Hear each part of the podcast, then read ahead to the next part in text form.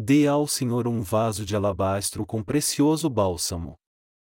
Mateus 26, 1, 29 Tendo Jesus terminado de dizer todas estas coisas, disse aos discípulos: Sabeis que daqui a dois dias é a Páscoa, e o filho do homem será entregue para ser crucificado.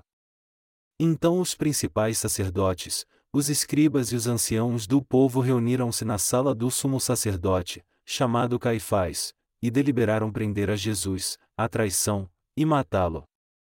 Mas diziam, e não durante a festa, para não haver tumulto entre o povo. Estando Jesus em Betânia, em casa de Simão, o leproso, aproximou-se dele uma mulher com um vaso de alabastro cheio de precioso bálsamo, que lhe derramou sobre a cabeça, quando ele estava sentado à mesa. Vendo isto, os discípulos se indignaram, dizendo: Para que este desperdício? Este perfume podia ser vendido por muito dinheiro, e dar-se aos pobres. Jesus, porém, conhecendo isto, disse-lhes: Por que afligis esta mulher? Ela praticou uma boa ação para comigo. Sempre tereis convosco os pobres, mas a mim não haveis de ter sempre. Ora, derramando ela este perfume sobre o meu corpo, ela o fez preparando-me para o meu sepultamento. Em verdade vos digo que, onde quer que este evangelho for pregado em todo o mundo, também será referido o que ela fez, para a memória sua. Então um dos doze, chamado Judas Iscariotes, foi ter com os principais sacerdotes, e disse: Que me quereis dar, e eu vou-lo entregarei? E pagaram-lhe trinta moedas de prata. Desde então buscava oportunidade para o entregar. No primeiro dia da festa dos pães asmos, os discípulos se aproximaram de Jesus e lhe perguntaram: Onde queres que façamos os preparativos para comeres a Páscoa? Respondeu-lhes ele: Ide à cidade ter com certo homem, e dizei-lhe: O mestre diz: O meu tempo está próximo. Em tua casa celebrarei a Páscoa com os meus discípulos. Os discípulos fizeram como Jesus lhes ordenara, e prepararam a Páscoa. Chegada a tarde, assentou-se à mesa com os doze. Enquanto comiam, disse-lhes: Em verdade vos digo que um de vós me trairá. E eles, entristecendo-se muito, começaram um por um a perguntar-lhe: Por acaso sou eu, Senhor? Respondeu-lhes: O que mete comigo a mão no prato, esse me trairá. Em verdade o filho do homem vai, como acerca dele está escrito. Mas ai daquele por quem o filho do homem é traído. Melhor lhe fora se não tivesse nascido. Então, perguntou-lhe Judas, o que o traía, por acaso sou eu, Rabi? Respondeu Jesus, tu o disseste. Enquanto comiam, Jesus tomou o pão e, abençoando-o, partiu e o deu aos discípulos, dizendo: Tomai, comei, isto é o meu corpo. Então ele tomou o cálice, e, tendo dado graças, deu-o aos discípulos, dizendo: Bebei dele todos. Isto é o meu sangue, o sangue da nova aliança, que é derramado por muitos, para a remissão de pecados. E digo-vos que, desta hora em diante, não beberei deste fruto da vide, até aquele dia em que o beba de novo convosco no reino de meu Pai. Jesus Cristo sabia tudo o que ia acontecer no futuro. Então, ele disse aos seus discípulos: Eu serei entregue aos principais sacerdotes para ser crucificado. Quando a Páscoa estava perto, os principais sacerdotes e os líderes religiosos de Israel se reuniram no templo e planejaram matá-lo. A Páscoa para os israelitas era um dia de grande festa para celebrar a sua saída do Egito. Assim como os criminosos são soltos da prisão em nosso país sob anistia no feriado nacional, tal como o dia da independência, no tempo de Israel, havia o costume de libertar um criminoso no dia de festa como o da Páscoa. Por outro lado, havia também o costume de executar aos olhos de todos os piores criminosos. Por causa desse costume, os principais sacerdotes tentaram matar Jesus durante a Páscoa. Jesus já sabia de seus planos. Então ele disse aos seus discípulos: Eu serei vendido para as pessoas durante a Páscoa como cordeiro sacrificial. Quando Jesus estava em Betânia com seus discípulos na casa de Simão o leproso, uma mulher veio até ele com um vaso de alabastro com um bálsamo precioso, e o derramou sobre a sua cabeça enquanto ele estava à mesa. Jesus ficou parado. Hoje, aquele bálsamo é como se fosse um perfume francês, que é considerado o melhor de todos. A mulher derramou generosamente o bálsamo sobre a cabeça de Jesus, o qual exalou um perfume tão forte que se espalhou rapidamente por todo o ambiente. Talvez, o bálsamo tenha descido sobre o cabelo de Jesus. O perfume do bálsamo deve ter enchido todo o ambiente e sufocado as pessoas. Enquanto Jesus ficou parado, os rostos de seus discípulos ficaram vermelhos de tanta raiva. Os discípulos censuraram aquela mulher, dizendo: Para que este desperdício? Este perfume podia ser vendido por muito dinheiro, e dar-se aos pobres. Os discípulos pensaram que certamente a mulher era louca quando a viram derramar o precioso bálsamo sobre a cabeça de Jesus. Enquanto ela derramava o bálsamo, que molhava a face de Jesus caindo até o seu pescoço, Jesus ficou parado, contudo, seus discípulos ficaram indignados. Jesus disse aos discípulos que estavam indignados: por que afligis esta mulher? Ela praticou uma boa ação para comigo.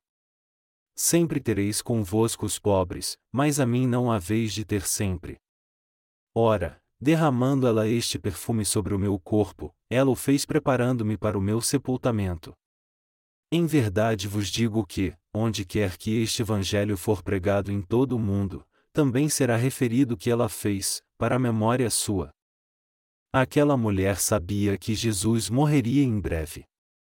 Ela sabia que Jesus morreria na cruz levando todos os nossos pecados e salvando a humanidade, por isso ela preparou o seu sepultamento. Normalmente, se um homem morre, ele cheira mal. Contudo, ele não cheira mal depois que for passado um bálsamo sobre seu corpo. Essa era a maneira de enterrar dos judeus. Assim, Aquela mulher derramou o bálsamo sobre Jesus e ele a elogiou.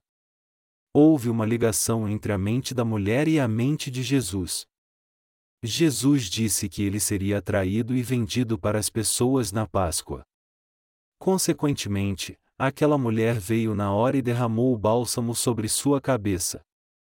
Na verdade, a mulher queria que as boas novas proclamadas por Jesus que salvaria ela e toda a humanidade dos pecados depois que ele recebeu seu batismo e morreu na cruz, fossem pregadas a todas as pessoas. Então ela derramou o bálsamo sobre sua cabeça com um coração grato. Porque aquela mulher fez tudo aquilo para servir ao Evangelho, Jesus disse: Onde quer que este Evangelho for pregado em todo o mundo, também será referido o que ela fez, para a memória sua. Aqui um outro homem, Judas, é mencionado. Ele era um dos doze discípulos de Jesus, mas foi até os principais sacerdotes e vendeu Jesus por trinta moedas de prata depois do ocorrido. Ele disse aos principais sacerdotes: Quanto vocês querem me dar se eu entregar meu mestre? A quem vocês querem? Nós lhe daremos trinta moedas de prata.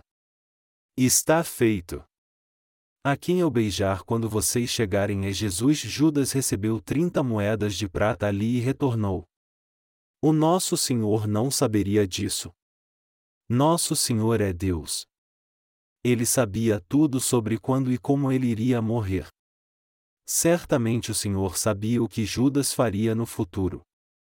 Jesus disse aos seus discípulos: Vão até a cidade a um certo homem e digam-lhe para preparar a mesa para mim, pois quero cear lá. Quando os discípulos disseram ao homem o que Jesus tinha dito, o homem preparou o pão e o vinho da Páscoa e convidou Jesus e seus discípulos. Enquanto comiam ali, Jesus disse: Um de vocês me trairá. Os discípulos ficaram muito tristes. Eles ficaram muito aflitos, e cada um deles começou a perguntar-lhe: E Senhor, sou eu? Então Jesus disse: O que põe a mão comigo no prato me trairá. Era Judas que estava segurando o pão junto com Jesus naquele exato momento. Então Judas disse: Sou eu? E Jesus disse-lhe: Você disse isso. Que palavra clara foi essa?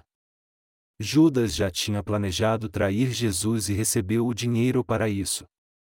Agora que Páscoa estava chegando, ele foi vender Jesus, mas Jesus já sabia de tudo.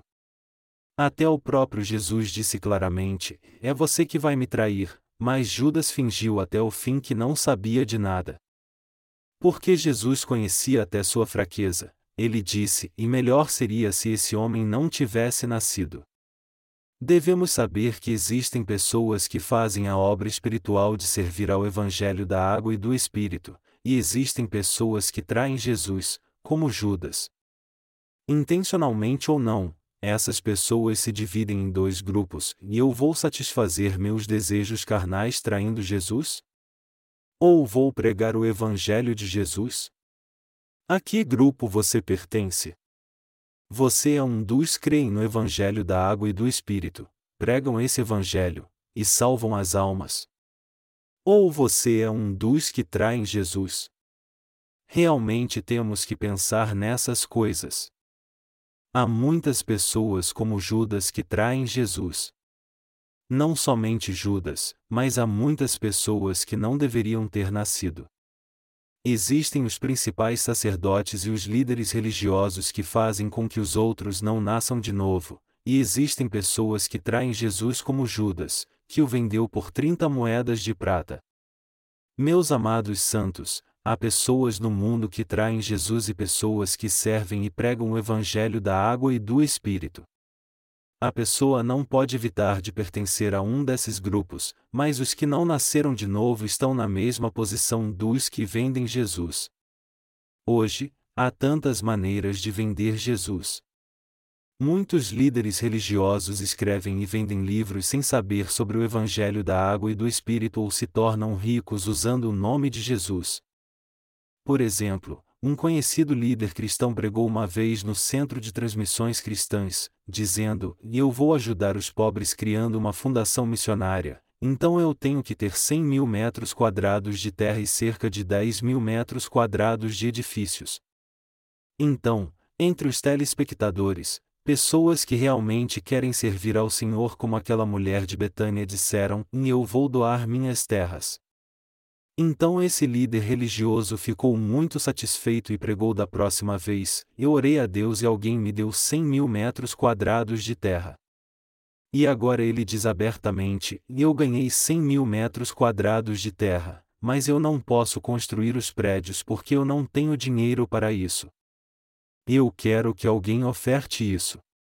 Se alguém falar dessa maneira no centro de transmissões cristãs, as pessoas que querem servir a Jesus darão o dinheiro para ele construir os prédios.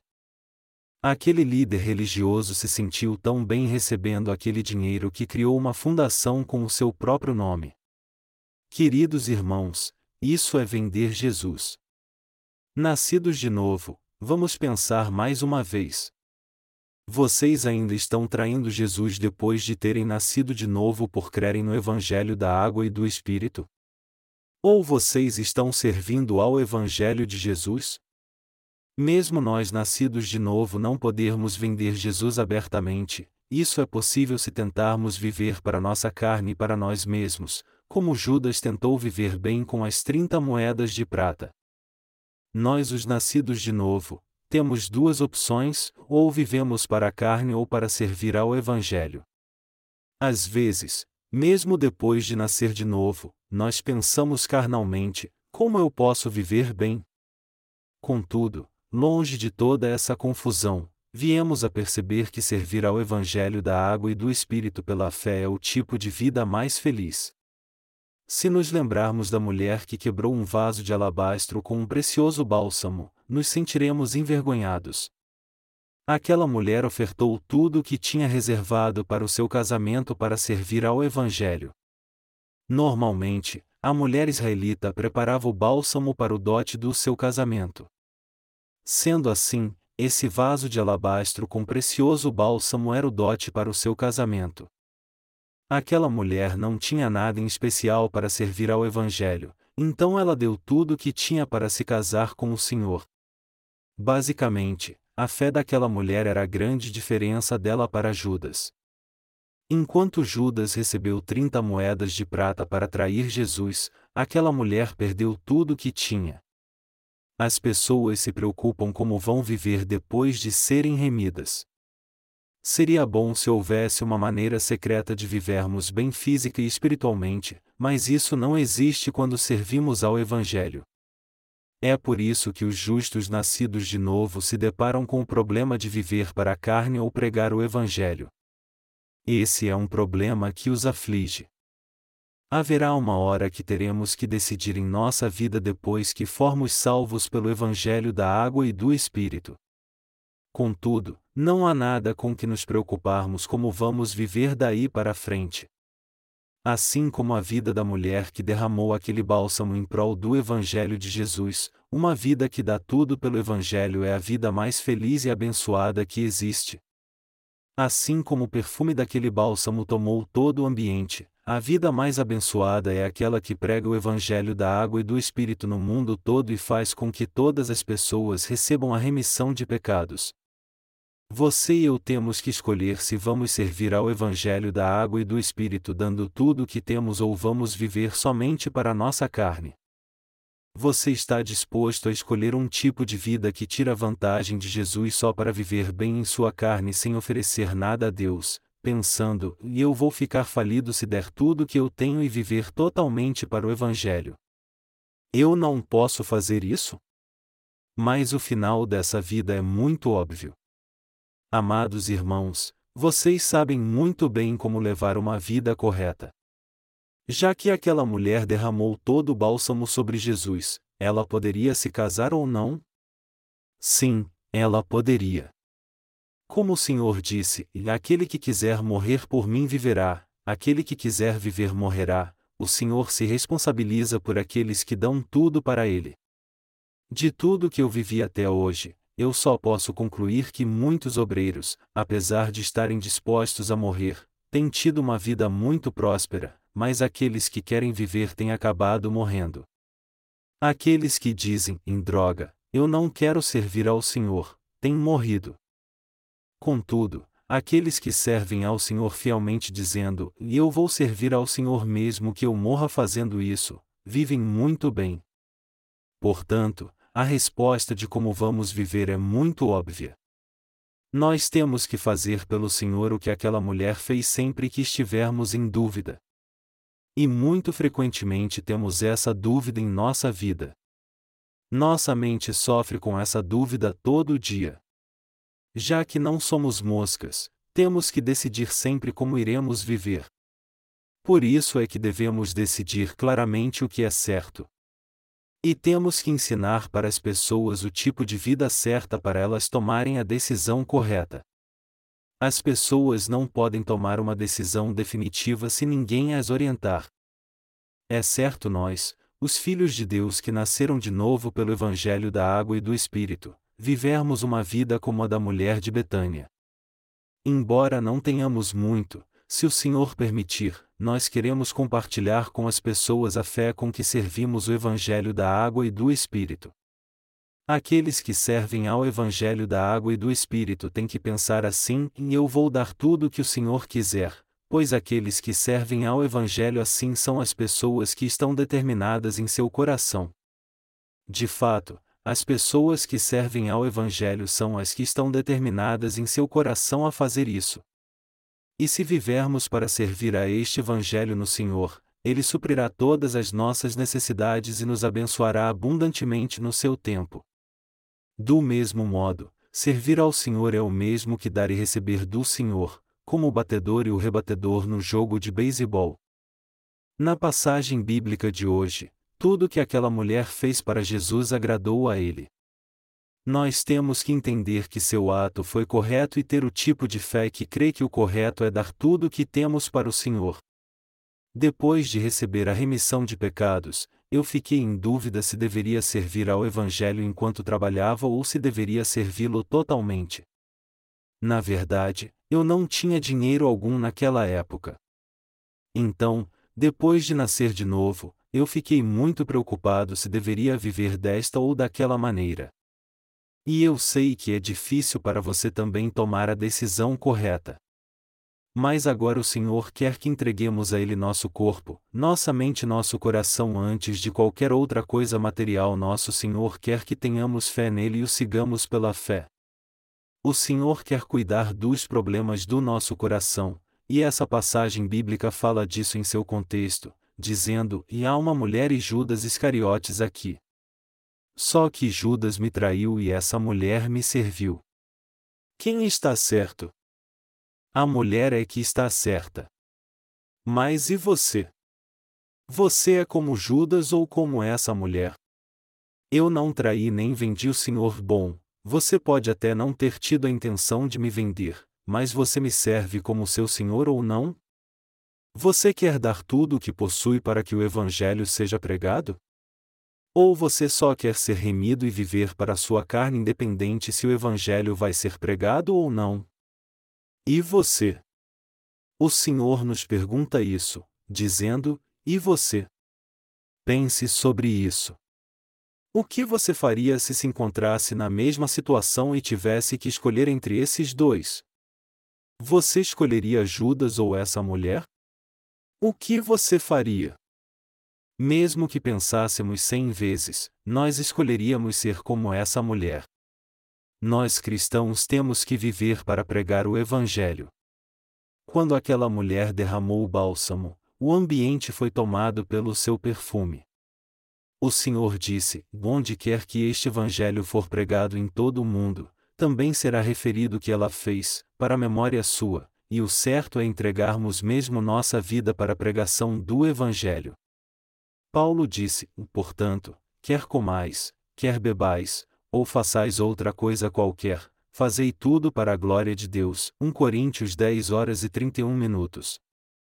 Sendo assim, quer sejamos obreiros, empresários ou aqueles que vivem totalmente para servir ao Evangelho, o certo é vivermos para pregar o Evangelho da água e do Espírito no mundo inteiro. Isso é o mesmo que dizer que todos os que receberam a remissão de pecados devem viver assim. Como Judas que traiu nosso Senhor e que não recebeu a remissão de pecados e não cria realmente em Jesus, os que não nasceram de novo traem Jesus até hoje. Há muitos que por trair a Jesus satisfazem sua reputação, autoridade e desejos carnais. Aqueles que têm uma posição de destaque constroem igrejas, têm honra e compram um carro vendendo Jesus, irão lamentar disso depois, dizendo: seria bom se eu nunca tivesse nascido. Por outro lado, se eles são só crentes comuns, é fácil para eles voltarem para Deus confessando: Eu sou mesmo um pecador. Jesus, eu gostaria de crer no Evangelho da água e do Espírito. Contudo, os líderes não podem agir assim tão facilmente porque estão presos à sua reputação. Assim, os presbíteros ou pastores não podem receber a remissão de pecados, enquanto os crentes comuns recebem a remissão dos pecados. É realmente uma pena que alguém não possa receber a remissão de pecados por causa da sua reputação. Muitas vezes, os líderes cristãos do mundo não podem responder direito quando eu pergunto: Você sabe o significado do nome Jesus? Você conhece o significado de Cristo? Milhares de cristãos não sabem o significado do nome Jesus Cristo. Provavelmente, mesmo não sendo um número exato, 98% dos cristãos do mundo todo não sabem nem o significado do nome Jesus, apesar de professarem sua fé nele. Você sabe o que significa? O significado do nome Jesus é aquele que salva seu povo dos seus pecados, e o significado de Cristo é aquele que foi ungido. Então, devemos saber quem é ungido. No Antigo Testamento, os reis, sacerdotes e profetas eram ungidos. Por isso, Jesus é o Cristo que ocupou esses três cargos. Jesus se encarregou dessa tarefa como profeta que nos disse como crer a fim de recebermos a remissão de pecados, como sumo sacerdote que apagou todos os pecados da humanidade, e como rei que tem todo o poder e autoridade. E ele nos salvou ao oferecer seu próprio corpo como o Cordeiro de Deus. Por isso que chamamos o Senhor de Senhor Jesus. Há várias possibilidades para as pessoas receberem a remissão de pecados quando elas conhecem bem o significado do nome de Jesus. Contudo, os que não conhecem o Evangelho da água e do Espírito ignoram o significado de seu nome, e dizem: qual é a vantagem ele ter se tornado um sacerdote? Qual é a novidade de ele ter se tornado um rei? Queridos irmãos, o homem não pode receber a remissão de pecados sem deixar de lado sua própria reputação, pensamentos carnais, justiça ou luxúria. Não importa o quanto ele seja honrado como um importante pastor ou um doutor em divindade, ele tem primeiro que se humilhar diante do Senhor. Não é muita falta de educação perguntar o significado do nome de Jesus já que eu sou um doutor em divindade? Se ele não sabe nem o significado do nome de Jesus Cristo sendo um pastor com doutorado em teologia, isso quer dizer que ele não recebeu a remissão de pecados. Então, ele tem que diminuir sua arrogância e se arrepender de sua fé errada para receber a remissão de pecados. Se alguém recebeu a remissão de pecados por crer no Evangelho da Água e do Espírito, essa pessoa deve decidir viver para a obra de pregar esse Evangelho por todo o mundo. Se ela não estiver interessada em pregar o Evangelho mesmo depois de ter sido redimida, pensando, esse tipo de trabalho não tem nada a ver comigo, é um trabalho somente para os pastores, então, essa pessoa não tem nada a ver com o Senhor. O Senhor veio a este mundo e purificou-nos de todos os nossos pecados. Ele nos deu seu corpo como também seu sangue. O Senhor tomou o pão e o partiu, dizendo: Tomai, comei, isto é o meu corpo. E tomando o cálice, ele disse: Bebei dele todos. Isto é o meu sangue, o sangue da nova aliança, que é derramado por muitos, para a remissão de pecados. Eu salvarei vocês morrendo dessa forma. Eu os farei sem pecado assim pela água e pelo sangue. Então, o Senhor disse: Tomem, comam e bebam meu corpo e meu sangue. Nós recebemos a remissão de pecados ao comermos e bebermos o corpo e o sangue do Senhor. Por isso nós temos que propagar esse evangelho da carne e do sangue às pessoas. Esse é o propósito da vida de uma pessoa que guarda sua Páscoa espiritual. Nosso Senhor veio da água e do sangue, 1 João 5:4 e 8, e ele nos disse para comermos sua carne e sangue. O Senhor salvou-nos pela água, sangue e espírito. Quem comer e beber a carne e o sangue de Jesus será salvo. Jesus veio a este mundo, tomou sobre si todos os nossos pecados ao receber o batismo sobre seu corpo, e recebeu o julgamento ao derramar seu sangue na cruz, foi isso que o próprio Deus fez. Deus nos permitiu nascer de novo pela água e espírito. Devemos conhecer e crer na obra da água e do Espírito pela qual o Senhor nos salvou. Tudo o que Deus fez foi nos salvar de todos os nossos pecados através do Evangelho da água e do Espírito e do julgamento por todos eles.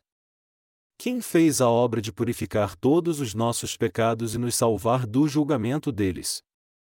Todas essas obras foram feitas por Deus. E nosso Senhor disse: Não beberei deste fruto da vide, até aquele dia em que o beba de novo convosco no reino de meu Pai. Mateus 26 2.29 Jesus teve muita sede quando morreu na cruz naquele dia. As pessoas encharcaram uma esponja no vinagre, colocaram-na na lança, e o Senhor provou dela, mas não bebeu-a. O Senhor nos salvou pela água e pelo sangue.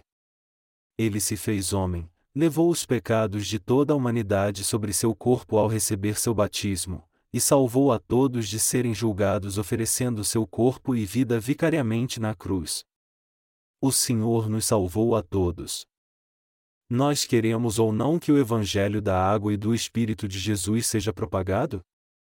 É uma questão de escolha se vamos viver somente para nossa própria carne depois de recebermos a remissão de pecados, ou pela propagação do Evangelho em todo o mundo. Esse é o ponto central de tudo que Nosso Senhor falou na passagem bíblica de hoje. Ela nos ensina que tipo de vida teremos que ter. Não temos outra escolha além de escolher dentre esses dois tipos de vida. Não há um meio termo. Se você ficar entre os dois, um dia você dirá adeus à igreja. Há muitas pessoas que receberam a remissão de pecados na Igreja de Deus.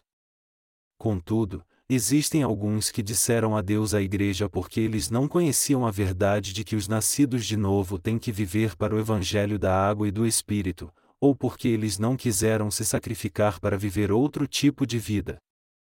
Se você foi salvo, como deveria viver? Os que foram salvos devem ir para a igreja dos nascidos de novo. Eles devem ir à igreja dos nascidos de novo, ouvir a palavra de Deus, crer nela, e viver para a justiça de Deus. Se você quer viver para o Evangelho da água e do Espírito depois de ter recebido a remissão de pecados, afaste-se daqueles que não nasceram de novo, venha para a Igreja de Deus, junte-se aos justos, e passe muito tempo servindo ao Evangelho. Contudo, alguns de vocês podem pensar: ó, oh, como eu posso viver nesse mundo assim? Dizer para viver assim é o mesmo que dizer que eu vou falir. Certamente eu falirei por não ter fé. Agora eu devo interromper minha vida de fé porque eu já fui salvo. Eu devo interromper a vida de fé se eu não quiser falir nesse mundo. Essas pessoas estão seguindo somente sua própria carne, e são indiferentes à propagação do Evangelho. Os que não estão nem um pouco interessados na propagação do Evangelho são aqueles que não foram salvos realmente. Os discípulos de Jesus, desconhecendo as intenções da mulher, ficaram indignados e repreenderam-na, dizendo: E se você tivesse vendido isso para dar aos pobres, quanto não teria conseguido? Ao derramar esse bálsamo sobre Jesus, nós não conseguimos fazer nossa refeição. Por que você está fazendo isso? Quem não era de temperamento forte entre os discípulos de Jesus? Pedro era bem temperamental e gostava de interferir. Tiago e João provavelmente tinham o temperamento forte quando Jesus os chamou de filhos do trovão, Marcos 3 horas e 17 minutos. Por isso eles devem ter expressado sua grande indignação a ela.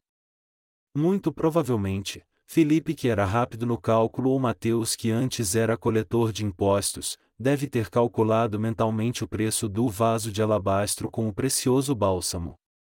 Quando Felipe disse, ele deve valer mais que 20 mil dólares. Judas, com um coração negro, deve ter pensado: Uau, 20 mil dólares.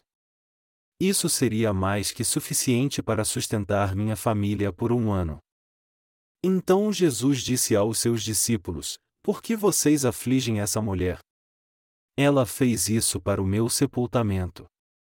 Essa mulher derramou o bálsamo sobre minha cabeça pela propagação do Evangelho. Onde quer que este Evangelho for pregado em todo o mundo, também será referido o que ela fez, para a memória sua. Amados irmãos, vocês sabem o que celebração significa? Se forem em Pequim, na China, a foto de Mao Tse-tung está pendurada no portão de Tiananmen, e existe um monumento naquele lugar celebrando a Mao Tse-tung. O governo chinês está tentando relembrar continuamente os serviços burocráticos extraordinários feitos por Mao Tse-tung através daquele monumento e da foto. Como Jesus foi grandioso ao exaltar o que aquela mulher fez.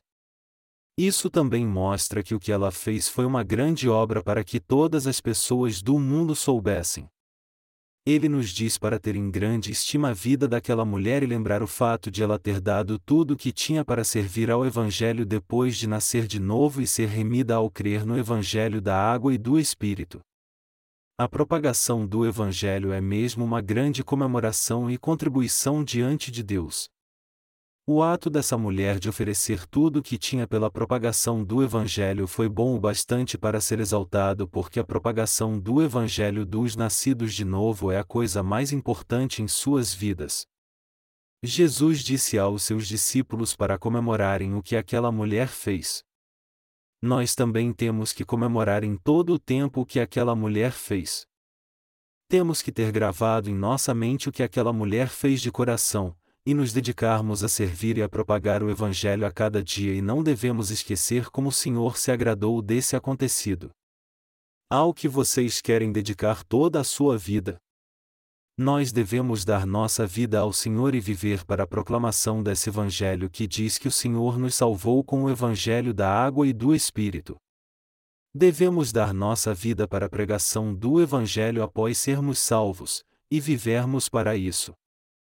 A passagem bíblica de hoje nos diz para sermos justos e devemos guardar essa palavra em nossa mente todo o tempo. Não há outro propósito para termos em nossa vida. Jesus disse: Sempre tereis convosco os pobres. Queridos irmãos, quantas pessoas pobres existem nessa terra? E quantas pessoas aqui desejam ajudar os pobres? E quantos pobres existem nessa terra e quantos que se dedicam a ajudá-los? Não importa o quanto tentemos ajudar os pobres, eles nunca acabarão. Agora, o mundo inteiro está ajudando a Coreia do Norte. Todavia, a pobreza da Coreia do Norte nunca será erradicada. Deus intencionalmente deixa que existam pobres nesse mundo. Deus permite que os pobres sejam assim para que suas mentes sejam pobres, pois assim eles crerão em Jesus. Jesus nos disse: Vocês sempre têm os pobres com vocês. Eles não podem escapar da pobreza mesmo se você os ajudá-los humanamente. Não é correto ajudá-los apenas fisicamente. Contudo, os discípulos de Jesus pareciam ser tão bons que pensavam em fazer boas coisas, pensando: e se o bálsamo precioso for vendido por um bom preço, nós ajudaríamos muitos pobres. Que bom esse pensamento sob o aspecto humano. Todavia, Jesus os repreendeu, dizendo: Por que vocês afligem essa mulher se ela fez a coisa certa? Sob a perspectiva espiritual, o ato dessa mulher foi uma obra virtuosa digna de ser honrada. Queridos irmãos, temos que viver pela propagação do Evangelho. Vocês não devem pensar, vou ofertar alguma coisa para a propagação do Evangelho se viver em abundância. O Senhor nos diz na parábola das duas moedas da viúva que aquele que serve ao Evangelho na pobreza é realmente uma pessoa abençoada. O Senhor diz que é algo realmente digno vivermos pela propagação desse Evangelho após nascermos de novo. Propagar o Evangelho pelo mundo é centenas e milhares de vezes mais virtuoso que ajudar os pobres da Somália com comida e remédio. A propagação do Evangelho é o ato mais virtuoso porque ele permite que as almas recebam a salvação. Nós realmente temos que saber qual é o modo certo de viver, e temos que fazê-lo com o claro entendimento em nossa mente. Temos que viver com a clara convicção que pregar o Evangelho da água e do Espírito é a coisa certa a fazer. Apesar de vivermos nessa terra em carne, nós temos que ter discernimento espiritual e ter em nossa mente um propósito definido de vida, como devemos viver. Temos que viver pela propagação do Evangelho. Não podemos ser homens de duplo entendimento vivendo um tempo na carne noutro buscando o espírito e vice-versa. Deus não abençoa os que têm a mente dividida. Apesar de sermos mesmo falhos, precisamos tomar uma posição. Temos que nos decidir a viver pela propagação do Evangelho, como a mulher que deu um vaso de alabastro com um bálsamo precioso a Jesus, eu não quero dizer que você deve viver literalmente 100% da sua vida para o Evangelho. O que eu quero dizer é para você ter a fé certa. Eu aconselho vocês a crerem que é correto pregar o Evangelho da água e do Espírito. Então, Deus deu a você olhos da fé, sabedoria e poder para fazer a sua obra a seu tempo, apesar de a igreja não ensiná-lo o que fazer. O Senhor disse: por isso todo escriba instruído a respeito do reino dos céus é semelhante a um pai de família que tira do seu depósito coisas novas e velhas. Mateus 13 horas e 52 minutos. Nós também temos que servir bem ao Evangelho no devido tempo trabalhando com o que nos foi confiado, como sábios obreiros que servem ao Evangelho da água e do Espírito. Você e eu devemos viver pela propagação do Evangelho em todo o mundo. Amados irmãos, não há como levar uma vida justa vivendo na carne. Essa é uma vida hipócrita e não uma vida real. É uma falsa virtude que finge ser verdadeira. O certo é que participemos da obra para salvarmos as pessoas e decidirmos viver para o Evangelho pela fé. A virtude humana não passa de um esforço em vão. Jesus disse aos seus discípulos para celebrar o que aquela mulher fez, mas eles a princípio não o entenderam. Todavia, todos eles entenderam isso depois que Jesus morreu, ressuscitou ao terceiro dia e ascendeu aos céus. Os discípulos de Jesus pregaram e ensinaram o Evangelho da água e do Espírito no mundo todo depois que tiveram esse entendimento, e lá, a verdadeira vida é viver para o Evangelho depois de receber a remissão de pecados.